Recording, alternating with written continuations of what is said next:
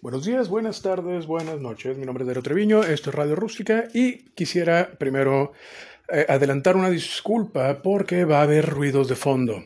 Está, está sucediendo una tormenta, no sé si llamarle tormenta, cuando es una ventisca muy fuerte, pero sin truenos ni lluvia.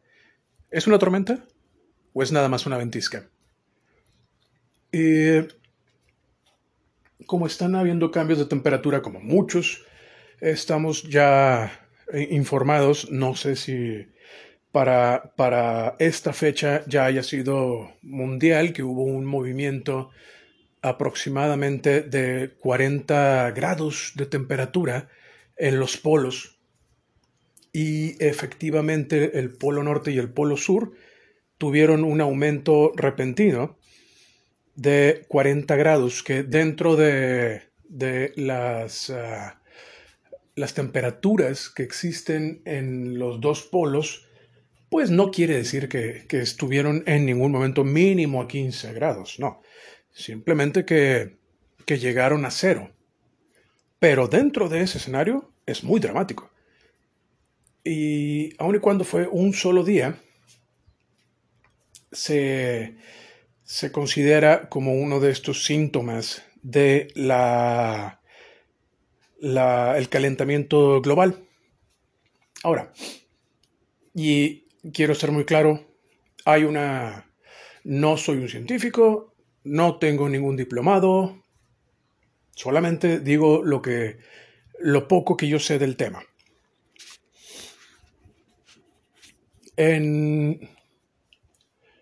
Y voy a mantener esta, esta, esta línea de de pensamiento corta, porque, eh, como había mencionado antes, la razón de, estos monólogos no es hacerlo político, sino todo lo opuesto, simplemente tratar de dar un tiempo y un espacio de un poco de descompresión mental, algo semejante a una conversación que te acompañe mientras estás lavando los platos, mientras estás eh, eh, marchando afuera de la casa, mientras compras la comida del día, algo que no te algo que no te esté urgiendo a, ser vegano o que estás mal por X o Y. Eh, esta, esta manía, esta compulsión de las redes sociales de apoyar principalmente todo lo que sea histérico, con la intención, obviamente, de, de provocar reacciones emocionales y que pueden ser hasta adictivas, cosa que es algo muy interesante que eh, está, está siendo parte de esta generación. La, gente que es adicta al drama se vuelve adictos a, a, lo que son los corticoides esteroideos que produce el cuerpo al estar bajo, bajo estrés, esta emoción de querer.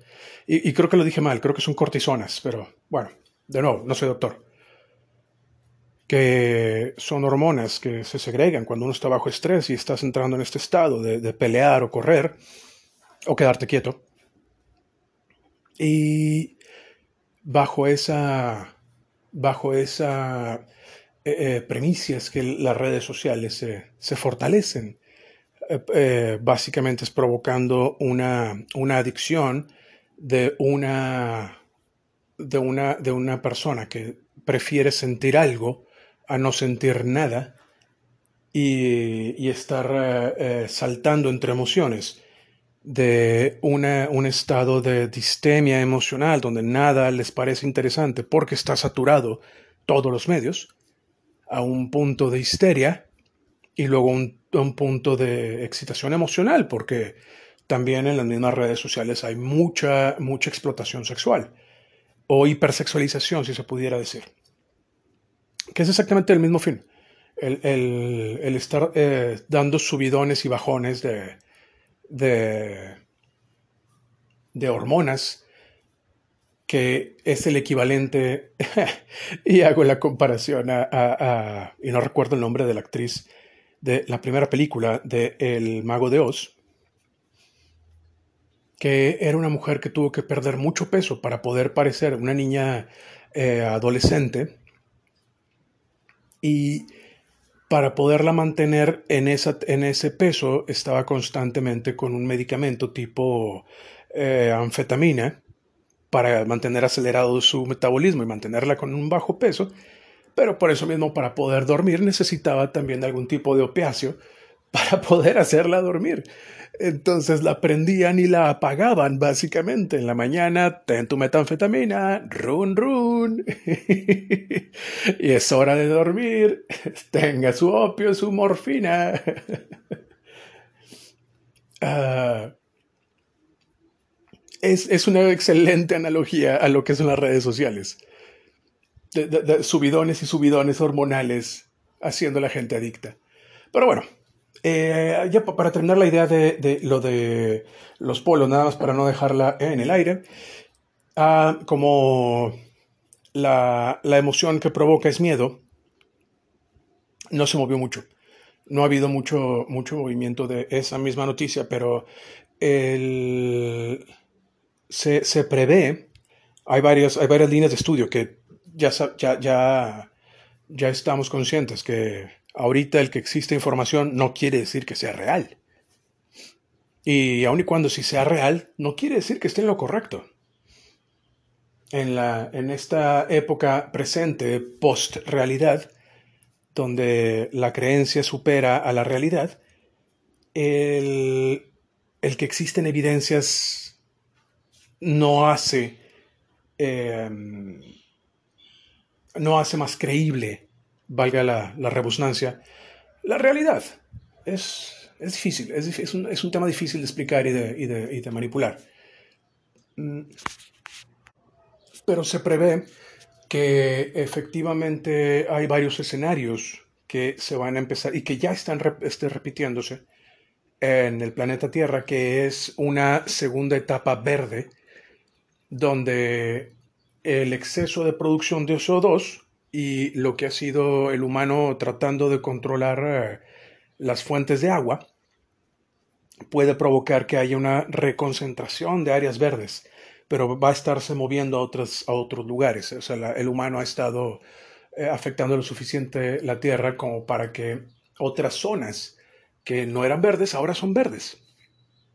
Y como hay mucha disposición de alimento de planta, el CO2, puede haber una inversión en, el medio ambiente. Una de estas evidencias es que eh, la, legendaria capa de ozono que estaba en los 90, principios del 2000, que se acusaba tanto a los aerosoles y otro tipo de, químicos que formaban estos huecos que hacían el calentamiento global, eh, están casi ya, o sea, casi ya no existen.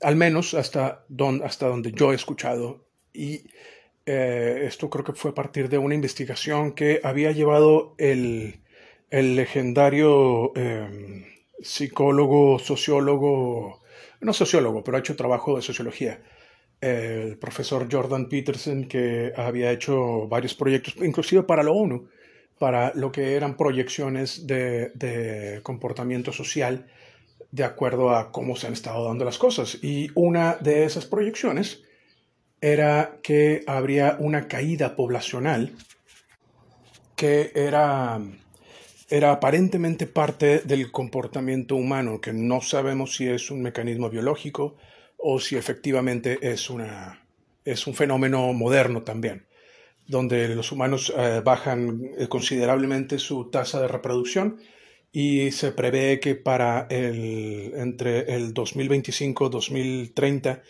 puede haber ahora, empieza a haber un déficit, un déficit principalmente en las ciudades con niveles más altos de civilización. Así es que la migración, que ya está sucediendo, eh, de países que están en otra condición, se va a acelerar, como el fenómeno en Europa de Francia, Alemania e Inglaterra, con lo que son países eh, de, de teocracias o los que fueron antiguamente colonia británica. Pero bueno, detengo el tema hasta ahí. Y salto a algo que está ligeramente relacionado, que son los aditivos en los alimentos. Hay muchas, hay muchas eh, eh, opiniones respecto a qué es un aditivo y por qué, por qué se les podría llamar así, para qué son. Principalmente es para prolongar el tiempo de vida del, alimento, esto es más que obvio. Pero eh, la razón de por, de por qué se necesitan en muchos casos es para poder mantener perdón, una, una estabilidad química. Desde eh, reducir la velocidad de oxidación de algún producto, aumentar el sabor, eh, por ejemplo la nieve, que esto es una de las cosas que me parecen más interesantes, que dado que la temperatura de la nieve obviamente tiene que ser baja, y la lengua no está diseñada para estar eh, detectando sabores que están a esa temperatura, temperatura de congelación o, abajo de la de congelación. Por eso es que tiene tanta cantidad de, grasas y azúcares, para que no pase a estado solidificado. Y eh, para poder, en teoría, no podríamos detectar el sabor, porque al estar eh, poniendo la lengua sobre la bolita de nieve, las papilas gustativas se contraen como la mayor parte de, los organismos al contacto de temperaturas de congelación. Así es que para poder detectar el dulzón, el dulzor o los sabores de, una, de un helado, de un helado de crema, la cantidad de, azúcares que se le tiene que agregar son brutales. Y una de ellas es, por ejemplo, la dextrosa, que es un tipo de, de carbohidratos, a final de cuentas. No estoy seguro si es de la familia de la glucosa o de la fructosa, pero sigue siendo un endulzante, un endulzante calórico, no es un endulzante como decir un adulcorante artificial. Y le agrega más sabor dulce todavía, aparte del de la fructosa que ya tiene el azúcar o dependiendo de, la fuente con la que se está endulzando, que eh, presiento que pueda ser eh, eh, fructuosa, porque si fuera jarabe de maíz, probablemente tendría una, textura un poquito más elástica. El jarabe de maíz tiene una, característica elástica muy interesante. En fin, eh, este es uno de los ejemplos para poder eh, cumplir la expectativa del producto. El otro que me pareció, me pareció muy interesante, y esto porque nunca lo había considerado como un, como un conservador o un aditivo, lo que es el bicarbonato de sodio. La mayoría de nosotros estamos acostumbrados a, eh, utilizarlo para, cocina o hasta para limpieza, pero no, no como, un, como un químico, que, una sal, perdón, que es eh, eh, relativamente inocua para el ser humano, no tiene efectos negativos fuertes más que la retención de líquidos como la mayoría de las sales, y, lo que ayuda es para ayudar a controlar el pH de lo que son los alimentos, para tener un control de lo que es el, eh, eh, el tiempo de oxidación. Y también el que, dependiendo de los niveles de, acidez, es también qué, tipo de bacteria pudiera estarse promoviendo o que pudiera estar creciendo en, en el producto que está para conservarse. Como ya lo había mencionado antes, el, proceso de fermentación y, el, y, lo que es el ácido láctico o la fermentación láctica que produce es un, es un medio ambiente con un pH ácido muy, muy alto o bajo. La verdad no me acuerdo cuál es la escala de si es eh, a, mayor nivel de pH creo que es una solución y a mayor a, menor puede ser un ácido, no recuerdo. Pero con el fin de la explicación, entre más ácido es el ambiente, es más difícil para una, para una bacteria eh, duplicarse o, cumplir su ciclo de vida. La parte de problemática es que en ese tipo de escenarios, si existiera alguna bacteria que puede sobrevivir eh, niveles de, acidez muy altos, son bacterias que son muy tóxicas, como el caso del botulismo, de, esta misma bacteria donde se saca el químico eh, atrofiante del de, Botox, que es para, para inmovilizar temporalmente algunos músculos de la cara, eh, o también para tratamientos dentales, que hace poco lo averigüé, que, son, que pueden eh, bajar un poquito la, el movimiento de los músculos maxilares para los que tenemos bruxismo y estamos apretando la, mordida constantemente. Y bueno, el, benzoato de sodio, perdón, el bicarbonato de sodio, tiene esa función, poder ayudar a regular lo que son los niveles de pH en el, producto que se esté preparando, de acuerdo a las especificaciones únicas, y, poder eh, eh, no tener una mezcla muy ácida sin que aumente algún tipo de valor tóxico para el humano. Ahora, eh, ya que estamos hablando de lo que puedan ser, em, no valor tóxico, porque no es una, no, la toxicidad no estoy seguro si es un valor, esa característica tóxica de algunos, eh, algunos conservadores son muy moderadas. Por eso es que después de tanto tiempo de su conocimiento terminan siendo utilizados como tal, como conservadores o como aditivos o colorantes. En la, la investigación mediana o, moderada que hice para este, para este guion, me doy cuenta que la, la mayoría de los colorantes vegetales tienen una, un potencial de toxicidad muy bajo, que es obvio porque si no, no serían utilizados. Pero lo que me, intrigó era qué es lo que hacen en, si se le pudiera considerar como tóxico. Y lo que hacen es que inhiben la absorción de nutrientes. Pero la, el nivel que hasta la fecha no comprendo cómo es, que pudieron llegar a ese, a ese número, algún día lo voy a investigar. Pero ¿cómo pudieron identificar que el colorante eh, rojo chinchilla eh, tiene una, un, nivel de bloqueamiento, si se puede decir, de, de nutrimentos para el cuerpo de un 0.5%. Es un número bajísimo bajísimo. Creo que la gente que está acostumbrada a beber eh, té verde por lo de los antioxidantes, que lo tomen diario y dos veces al día o tres veces al día, conozco casos, tiene más nivel de atrofio de absorción. algunas personas no estaban conscientes que el, tomar, eh, por ejemplo, té verde, y había otro más que estoy tratando de recordar, que creo que era el té de matcha, eh, pero el de polvo, el japonés, no el, no el que es eh, un polvo dulce para preparar bebida tipo matcha.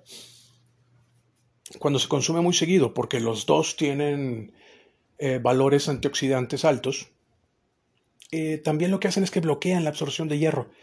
Así es que hay casos de gente, especialmente mujeres, que para mantener una rutina de belleza establecida y después de varios años de estar tomando religiosamente eh, los antioxidantes, empiezan a tener eh, anemia. La absorción de hierro baja significativamente para poder ser considerada como una anemia moderada, que eh, para, para ser una consecuencia de tomar té, es bastante alto decir que puede llevarte a una anemia moderada. Es impresionante. Me refiero para lo trivial que es el, eh, eh, la, causa de, esa condición. Ahora voy a ponerle pausa porque quiero un trago de café. Ahora, algunos a lo mejor eh, han, estado viendo en las botellas de salsas o de, o de catsup o de... y los que nos llama la atención los ingredientes, de qué está hecho qué. Y había una que siempre me había llamado la atención, a lo mejor algunos de ustedes lo recuerdan, como eh, la, llamada goma arábiga, y, me preguntaba qué es, qué es la goma arábiga, y, entiendo, o por, lo menos ahora que, tengo un poco más de experiencia en lo que es la, la cocina, eh, puedo comprender que sea un coagulante o que sea un espesante. Pero ¿de dónde saca? ¿Por qué se llama así? Y aparentemente es una, es una, goma que se utiliza en la cocina hasta la fecha eh, turca, que es, un, es una savia, es una savia de un árbol semejante a la del pino, pero obviamente no tóxica, y se utiliza específicamente para eso, para, para poder hacer una, un espesante y al ser una, una, em, vamos a decir, un, un coagulado natural a temperatura ambiente, su estado natural es estar eh, eh, coagulado, ayuda a mantener en estado natural, en esta temperatura, a otras mezclas que se mantengan estabilizadas y que no se separen los sólidos de los líquidos, como por ejemplo en, en algunas mostazas, que hay gente que, especialmente las que son las que son hechas a mano o las que son gourmet, que están, están estabilizadas a presión, por así decirlo, están, están licuadas y se estabilizan con, el licuado, pero después de, de, un tiempo de no consumirla y vuelves a abrir la lata, ves que está dividido los sólidos y los líquidos. Que no quiere decir que está echada a perder, simplemente se, se vuelve a agitar. Como son, son eh, químicos eh, o condimentos de una condición muy agresiva para bacterias, es muy extraño que una, una mostaza vaya a echarse a perder. Eh, dato curioso, en, en algunas partes de Europa la mostaza se utiliza para tratar heridas. Al principio pensé que era una, eh, como decir, una, una leyenda urbana o, o estas cosas que, que, la gente hace en desesperación, ¿no? Que funcionó por algún motivo, pero resulta que, que no funcionaba. Como, ah, el, el, ay, ponte, ponte fresas machacadas en la cabeza y te va a crecer pelo. Por decir un ejemplo. Pero resulta que sí, que efectivamente la mostaza de preferencia, la amarilla, la, la, la, más barata, lo que le podríamos llamar mostaza yankee, la mostaza gringa, que, que es una con este color artificial y, y, y, y lo más uh, procesada posible. Pero lo que eh, es es que tenga, perdón, pero eh, lo más procesada posible para que lo que sea la naturaleza de la, de la, eh, eh, del grano esté lo más eh, esparcido en todo el líquido. ¿Esto para qué? Porque aparentemente una de las, de las características naturales de los granos de mostaza son desinflamantes. Pero aquí está la, segunda parte que yo no, yo no sabía. Aparentemente también eh, hay minerales que están dentro de la, de la mezcla del grano de mostaza que son especialmente buenos para la transmisión de eh, iones. Aquí no comprendo muy bien eh, la, relación entre el ion, la mostaza y la última parte de la anécdota, aluminio, papel aluminio. Entonces, el, niño extiende la mano y pone la palma encima del sartén. Se quemó el dedo índice y en ese momento se le cubre todo el dedo índice de, de mostaza y se le pone una, un sombrerito de papel aluminio cubriendo toda la zona de la mostaza. El, aparentemente, la mostaza transporta los iones de la zona quemada que está, con, que está sufriendo porque tiene una temperatura muy alta. Entonces, el punto es sacar, reducir la temperatura lo más rápido posible para que lo que sea la, degeneración celular se detenga lo más pronto posible y, el proceso de, de, cicatrización y de escurazón tenga menos que estar trabajando, no tiene que estar eh, eh, sanando una zona que está altamente quemada, una que está moderadamente quemada. Pero aparentemente es cierto, la mostaza sirve para las quemaduras. Ahora, lo que fue la goma arábiga, ya, ya lo mencionamos. Uh, presiento, y no estoy muy seguro aquí en esto, porque sé que hay una, hay una versión diferente de eh, este tipo de goma que se saca de unas flores, que es la que utilizan para poder hacer las, los helados turcos. Esto es una. Esto es un meme que hubo. Eh, tomó los internets por, por un par de semanas, que era el clásico vendedor de helado turco, que tallaba con una, una paleta más como una, como una espátula y le ponía la bolita de eh, helado sobre el cono de galleta Y cuando se lo daba a la persona que iba a agarrarlo, giraba eh, eh, la, espátula y ya no lo podía agarrar y era, una, era, un, era, un, juego de te lo doy, te lo quito, te lo doy. Y, bueno, todos creo que en algún punto lo vimos.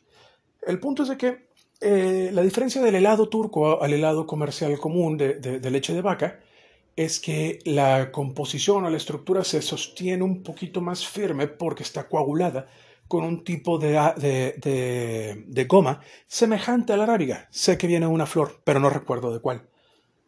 Así es que eh, se utiliza para mantener su, su, condición eh, estabilizada por más tiempo y presiento que esto es porque eh, se mantiene estable a, a temperaturas menos frías, a diferencia del helado de crema que se derrite pronto y no tiene ningún tipo de coagulante en el mejor de los escenarios, o sea, dependiendo de la calidad de la, de la marca de, del helado. Y probablemente por ser una tradición turca vieja, en la época en que se inventó, no había sistemas de refrigeración tan eficientes como los modernos. Así es que una, un helado frío pero sólido, era, eh, me refiero coagulado, e, era una, una opción más viable para, para un, bocadillo frío que, que, fuera levanta espíritus, ¿no? Ahora, em, vamos a ver que si tenemos otro interesante. Que la goma arábica creo que era la más interesante y también estaba la goma Shantan, que es básicamente lo mismo. esa la encontramos en la mayoría de los productos de, de cocina asiática que parece que es un subproducto de la fermentación, pero no recuerdo si era de la soya efectivamente o de algún otro tipo de frijol, porque aun y cuando los dos son frijoles, se diferencian en la, en la cantidad de proteína vegetal, que eso afecta el proceso de fermentación y produce otra cantidad de, de subproductos, de niveles más altos de, nitratos.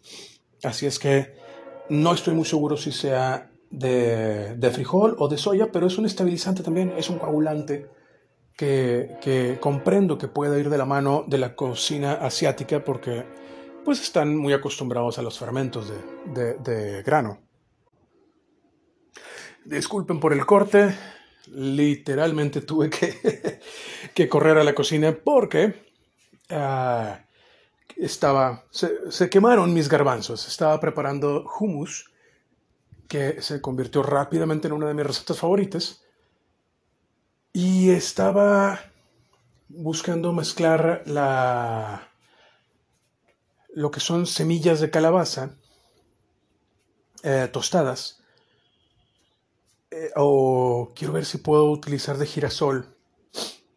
Aunque eh, el problema aquí, y entramos de nuevo a lo que son los aditivos y conservadores, es eh, em, encontrar un aceite que tenga un tiempo de oxidación semejante al de las hojas de girasol, perdón, a las semillas de girasol. Porque hay semillas que son de, precio muy bajo, que tienen valor nutricional y que pueden ser mezcladas con el humus que en sí ya es un bocadillo que tiene un, un nivel nutricional pues razonable, porque no tiene azúcar, las sales son reducidas, tiene una buena cantidad de proteína vegetal, y si lo mezclamos con lo que son nueces o, no nueces, semillas, podemos darle un valor adicional de minerales, que sea un poco más alto en, magnesio y, y en hierro. A todo esto, lo que, lo que estoy buscando hacer es un experimento de cómo tener una mezcla un poquito más estable, donde no se separen los aceites, y encontrar un aceite que sea eh, con fines del ejemplo o con fines de la misma, del mismo monólogo, que pueda ser em, simétrico al aceite. Eh, eh, la mayoría de los aceites comerciales para los que también se, ponen a revisarlo para, ver su contenido y, qué es qué, se encontrarán mucho con la palabra isómero. Y los isómeros son básicamente aceites también, pero son sintetizados que tienen una composición molecular idéntica a la de el aceite, por, por decir un ejemplo, de cártamo o de soya. Y la intención es, es reducir la velocidad de oxidación del aceite. Eh, los eh, aceites eh, sintéticos tienen un nivel mucho más bajo de oxidación y eso prolonga que el aceite no se pase a rancio, como normalmente sucede con el aceite de oliva de buena calidad, que le pueden ganar mucho tiempo al proceso de oxidación si está bien cerrado, está en una, en una botella ah, de vidrio y también si está a la oscuridad. Por eso es que la mayoría de las botellas de aceite de oliva de alta calidad son botellas oscuras, porque también los rayos ultravioleta pueden afectar un poquito la composición química.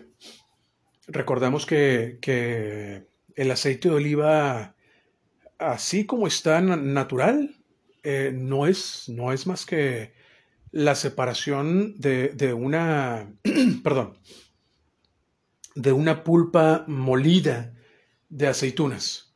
Las aceitunas le quitan la semilla, o creo que, creo que incluye la semilla, ¿eh? porque tengo entendido que eh, hay otro tipo de aceite que se saca de la, de la, de la semilla de la aceituna. Y dependiendo de la, dependiendo de la, de la cultura, cada quien podría tener cierto nivel de diferencia de, de, cómo se separan el aceite y los sólidos, pero se procesan cantidades monstruosas, se machaca, se agregan a canastas de paja, esta pulpa húmeda y, y, eh, y machacada, y se, se, se, ponen estas, estas canastas como de una, un tipo de, de, de paja una encima de otra, para después ser prensadas lentamente para sacar hasta el último grado de líquido de, esta, de estas aceitunas eh, machacadas. Una vez que esto se separa y todo se escurre a una, a una fosa eh, por separado, una alberquita donde se mezclan los líquidos, al momento de que se descansan, se separan por, por obviamente química natural se separa el aceite de los líquidos, los líquidos se van al fondo, el aceite va hacia arriba y empiezan a separar de ahí el aceite. Eso es lo que le llaman la, primera, la primera exprimida. Y es un aceite que no puede estar en una condición más natural que eso. A lo que voy es que al estar en una condición con cero estabilizadores, su proceso de oxidación empezó desde que lo sacaron de la, de la, de la aceituna y generalmente se les agregan este tipo de, aceites sintéticos para tratar de reducirlo. Así es que si, si, encuentran botellas que tienen que tengan algún tipo de aceite secundario, probablemente sea para eso, sea para estabilizarlo. Que si el sabor está, está aceptable y funciona para lo que lo quieren utilizar, ah, tal vez no es ni siquiera necesario comprar algo de, de muy alta calidad para, para poder tener los beneficios que uno, uno busca respecto al aceite de oliva. Ahora, el tema se prolongó porque le quité minutos al monólogo charlando del calentamiento global.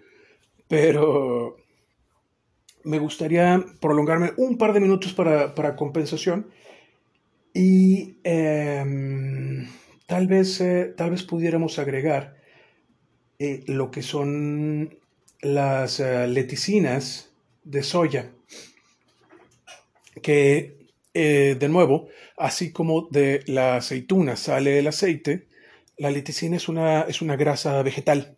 Es una grasa vegetal que tiene, tiene valor dietético y, la verdad es que tengo mis dudas. Me gustaría investigarla un poco más a fondo porque en algunos escenarios la utilizan como un complemento para lo que es eh, eh, fibra soluble, fibras que son eh, buenas para el estómago, pero también se utiliza como un estabilizador de, grasas.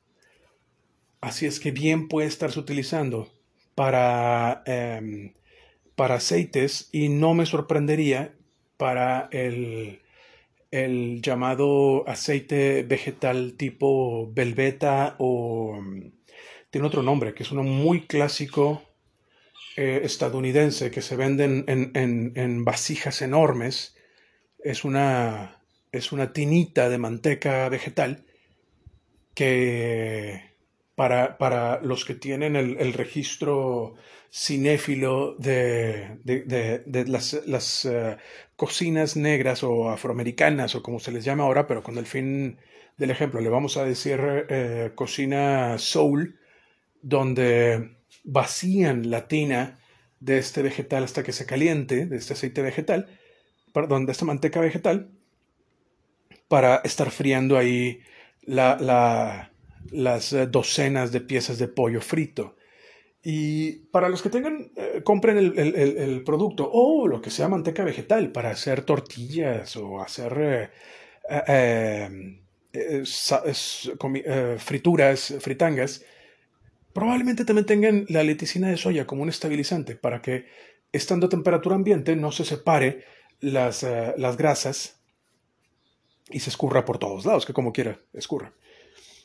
Pero bueno, disculpen que el monólogo estuvo un poquito entrecortado porque tuve que correr hacia la cocina y todavía huele a quemado eh, el cuarto, pero bueno, es lo que hay. Y bueno, les informo si es posible rescatar, eh, que no sé si vale la pena eh, rescatarlo, porque es, es, una, es una taza de, de, de, garbanzo, no es, no es una cantidad alta y, no es un grano caro. Pero para el experimento realmente quiero hacer la prueba de, utilizar eh, mezclas de, nueces y semillas para llevarlo a otro nivel y tener una, un bocadillo sabroso y de, buena, de buen contenido eh, nutricional. Pero bueno, eh, por mi parte ha sido todo para quien sea que me escuchó en este, en este terrible divague, le agradezco que me haya acompañado hasta el final. Eh, quien esté suscrito, por favor, suscríbase. Quien no, no, esperen, es al revés. Quien no esté suscrito, por favor, suscríbanse. Y le recuerdo que probablemente dentro de poco pueda llevar esto a, YouTube. Esto por motivos de que me gustaría poder eh, centavear algunos, algunos episodios y eh, lo que es eh, Spotify, o por lo menos el, proveedor del servicio Anchor, no tiene monetizado para eh, México. Así es que probablemente vaya a necesitar mover esto para, para YouTube, para tener oportunidades de, monetizar estos monólogos, aun y cuando la intención es principalmente las conversaciones y hablar de cosas que a mí me parecen interesantes. Así es que si pude acompañar a alguien haciendo ejercicio, lavando los eh, platos o uh, camino del trabajo a la casa, espero haber sido una compañía moderadamente eh, aceptable. Y si no, le recomiendo otro episodio. Probablemente haya sido más interesante en otros episodios. por mi parte ha sido todo. Gracias por escuchar y que tengan un excelente día.